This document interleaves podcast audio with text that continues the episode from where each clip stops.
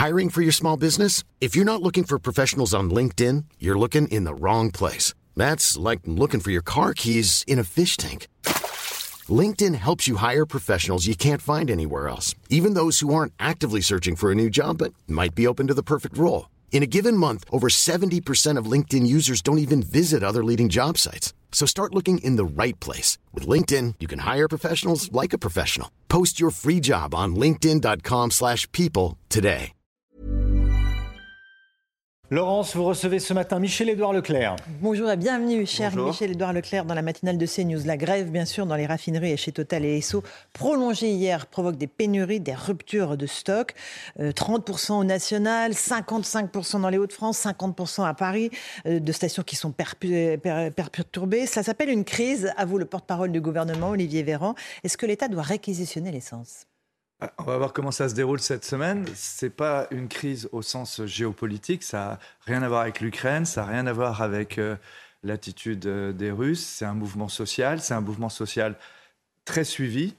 Euh, c'est la CGT principalement, parce que la CFDT était contre le fait de prendre les citoyens en, en- en- ou les En usagers otage. en, Donc en la otage. CGT prend les Français en otage, c'est ce que vous nous dites. Donc la CGT aujourd'hui fait le rapport de force. faut dire que Total leur a servi euh, le truc euh, un peu comme ça sur la soupe, puisque après avoir annoncé des super profits, après avoir annoncé qu'ils allaient euh, donner des super dividendes, et après avoir fait aux consommateurs un petit cadeau de Une petite 20 ristourne. de petites ristournes qui continue encore jusqu'à la fin du mois, il était normal que les salariés, euh, y compris de la CGT, réclament leur dû.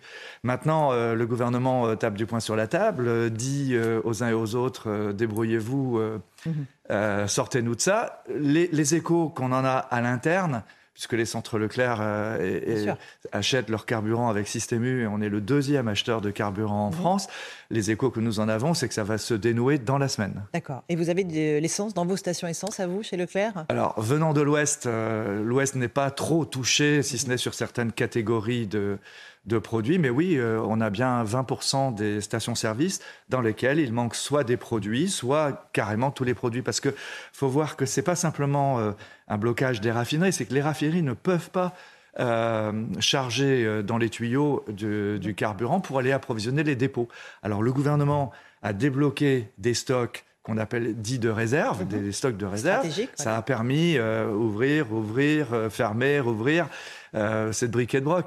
Moi, j'appellerais pas ça une crise, mais C'est c'est ce que dit Olivier Véran, hein, ça, porte-parole du ça gouvernement. montre bien que là aussi, sur le plan des infrastructures, nous sommes vulnérables. On, on parle beaucoup Mhm. euh, de, de souverainisme, de retour, de, de- de- de maîtrise et de contrôle euh, de notre économie en cas de conflit, par exemple.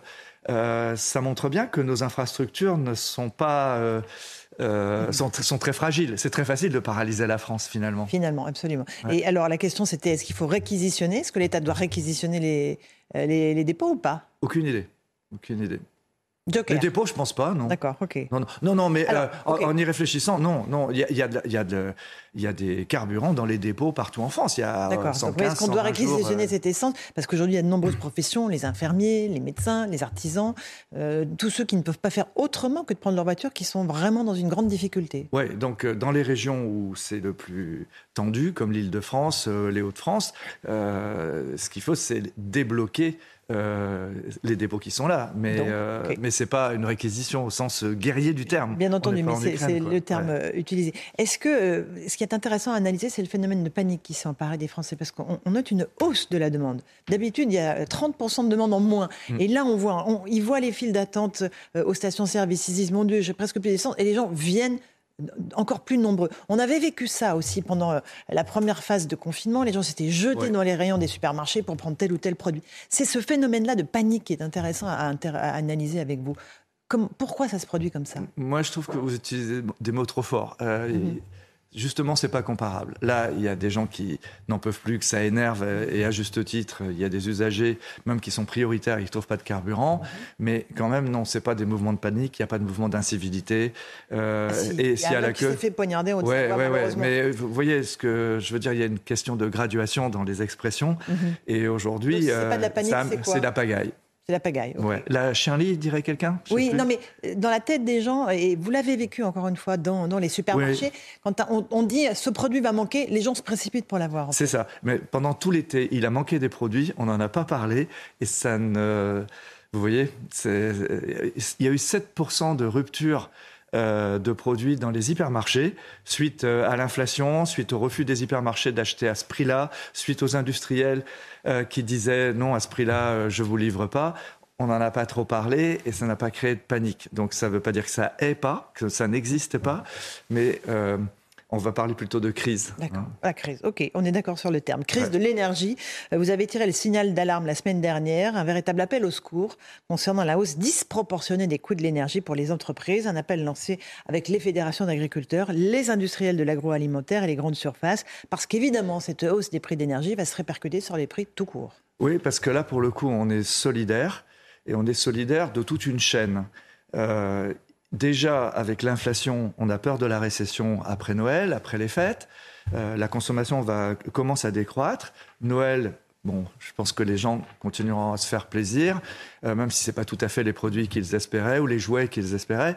Mais après, on a tous peur, euh, toutes nos filières, on a peur de la récession. Mais alors, en plus, si vous voulez, au, facteur déstabilisant du coût de l'énergie est venu euh, se rajouter euh, l'incertitude quant au prix de l'électricité, sur la facture d'électricité. Le gouvernement a mis en place un bouclier pour les particuliers. Mhm. On leur dit 15% euh, et pas plus, ce qui est déjà beaucoup, hein, ce qui est déjà énorme.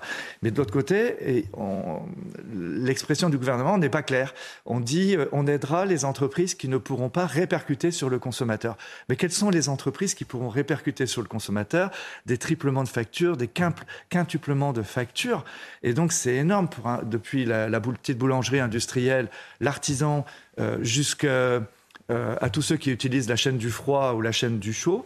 Et là, nous demandons, nous demandons tous associés, soit un, tarif d'électricité euh, plafond, et que l'État prenne à sa charge le différentiel, soit un, bouclier pour l'ensemble de la facture énergétique et pas, pas simplement pour les toutes petites entreprises. Si les grosses entreprises doivent fermer, alors c'est toute la chaîne qui va licencier et c'est la récession qui adviendra. Donc c'est vraiment un, signal d'alarme auquel les distributeurs s'associent parce que même si nous, euh, nous pouvons assumer un an de hausse euh, d'électricité, euh, et, encore, je ne sais pas trop comment, toute cette chaîne mmh. de transporteurs, de transformateurs, de producteurs jusqu'à la production agricole, elle va y passer. Donc le gouvernement dit on y réfléchit, mais il n'y a pas.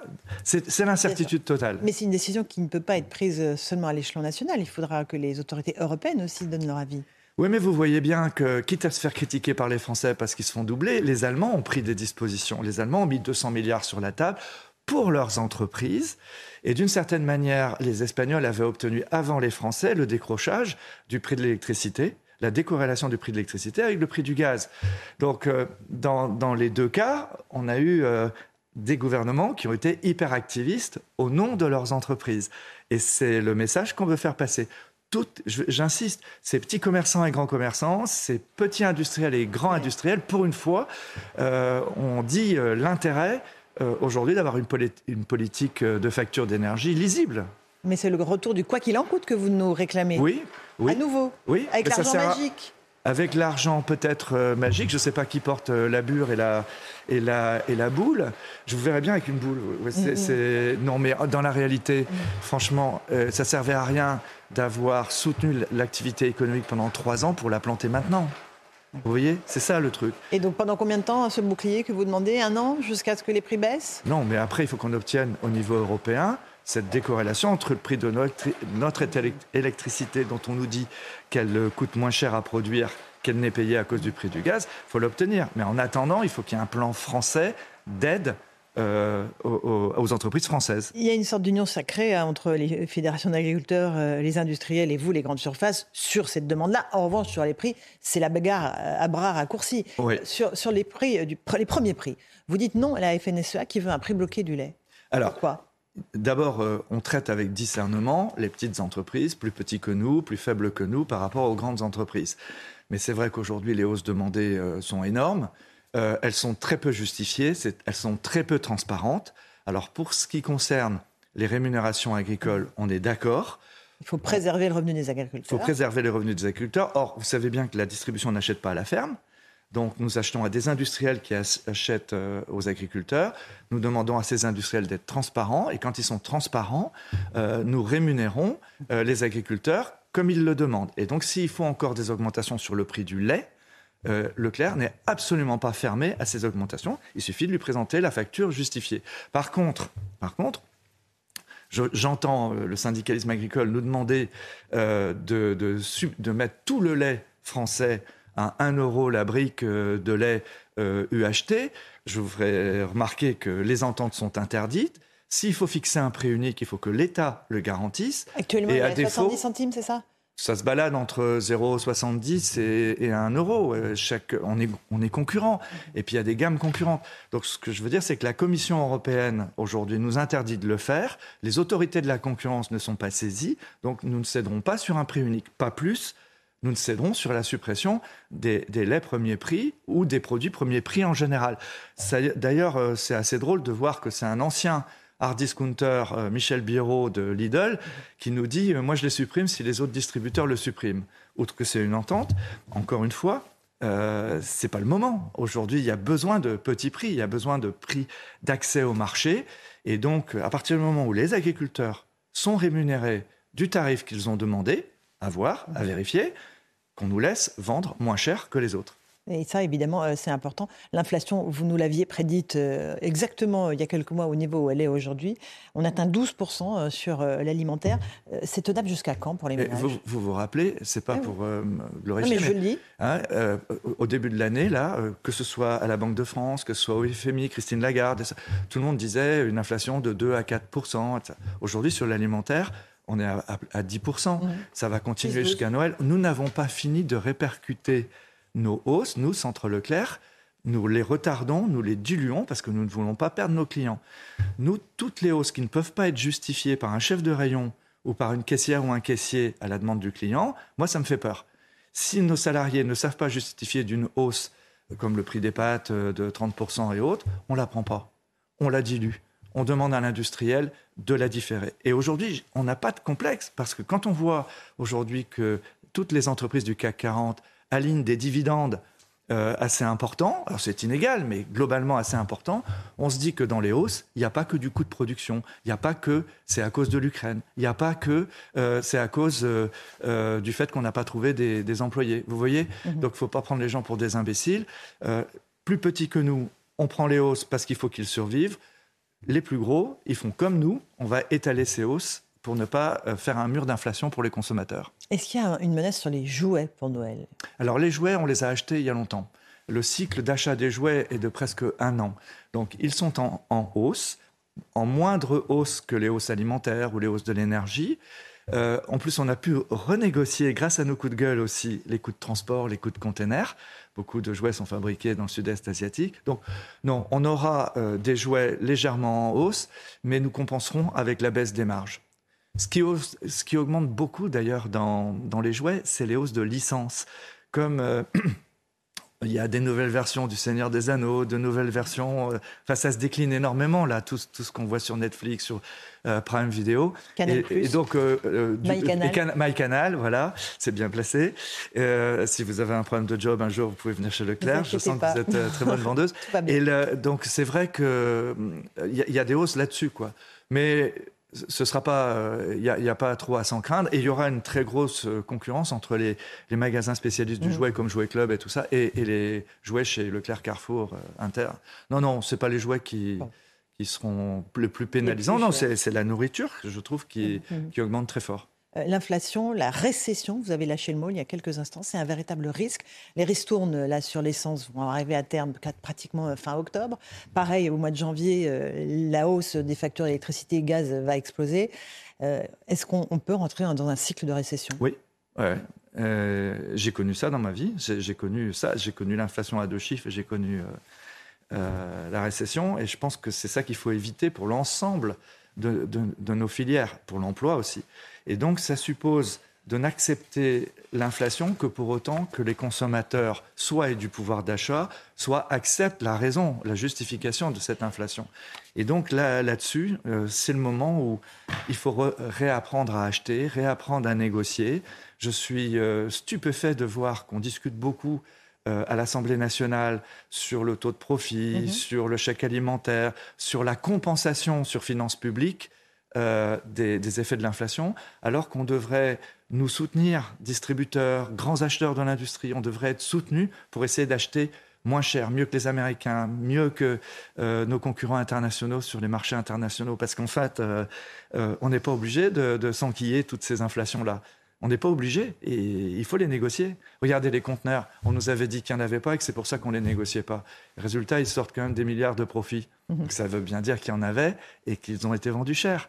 Michel-Édouard Leclerc, qui était ce matin l'invité de, la, de la matinale. Merci beaucoup d'être venu ce matin sur CNews. À vous, Romain Desarmes, pour la suite. Bonne matinée, bonne journée.